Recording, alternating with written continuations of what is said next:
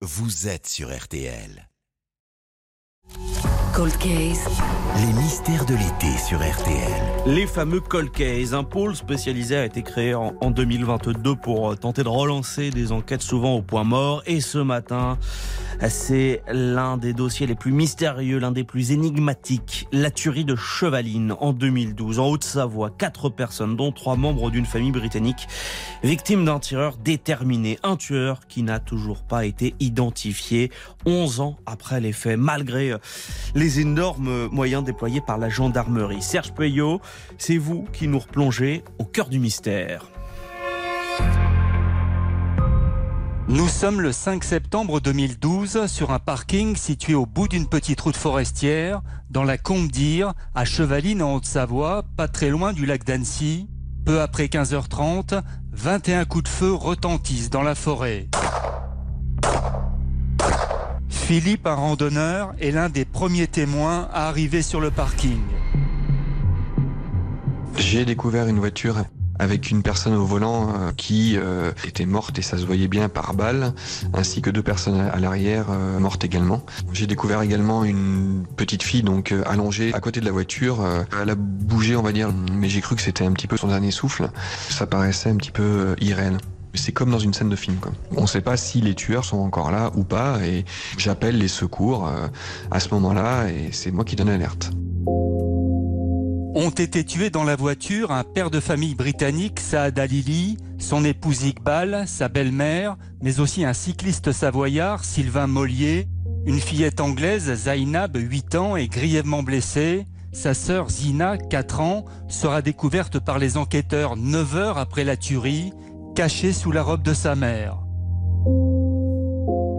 Alors les gendarmes et les magistrats chargés de cette enquête, Serge, ils vont se lancer dans des investigations tous azimuts pour euh, tenter d'élucider cette affaire hors norme, sans résultat. Oui, des centaines d'auditions, des dizaines de commissions rogatoires lancées par les juges dans plusieurs pays n'ont pas permis d'identifier le tireur, de déterminer son mobile. La vie de Saad Alili, ingénieur en Angleterre, a été décortiquée. Son frère, qui aurait pu vouloir récupérer l'héritage de leur père, a été un temps soupçonné. Les gendarmes se sont même demandé si le cycliste Sylvain Mollier, grand séducteur, n'était pas la cible principale de ce massacre, car après le drame, une amie de la victime a rapporté à un journaliste local, Johan Fabin, une étrange confidence de Sylvain Mollier. Un jour, au cours d'une promenade, il lui a dit il faut vraiment que je fasse attention, sinon je vais finir par prendre un coup de fusil. C'est une phrase qui, qui interroge dans le contexte de la tuerie de Chevaline. L'ancien procureur d'Annecy, Éric Maillot, premier magistrat en charge du dossier, reste sceptique.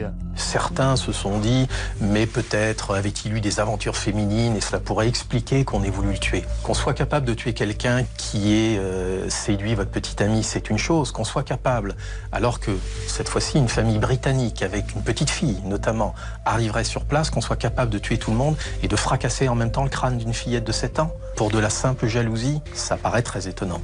Reste que c'est bien le cycliste qui a été tué en premier.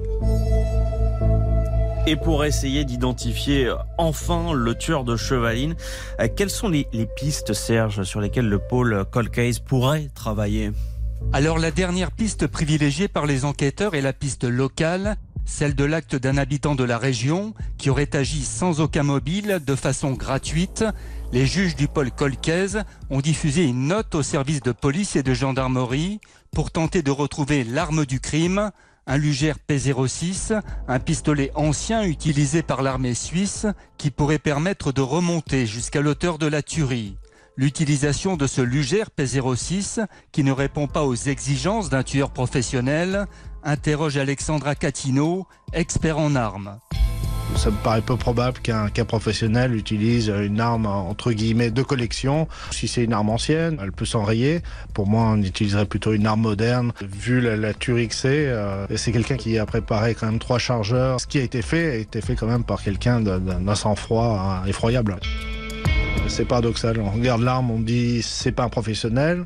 La manière dont ça a été fait, c'est un professionnel. C'est vrai que c'est assez étonnant. hein. Un motard aperçu à proximité des lieux du crime a également été suspecté, une piste qui pourrait être réexaminée par les juges du pôle Colcaise. L'enquête de Serge Peuillot, correspondant de RTL dans les Alpes. Vous pouvez réécouter cette chronique, bien évidemment, sur rtl.fr.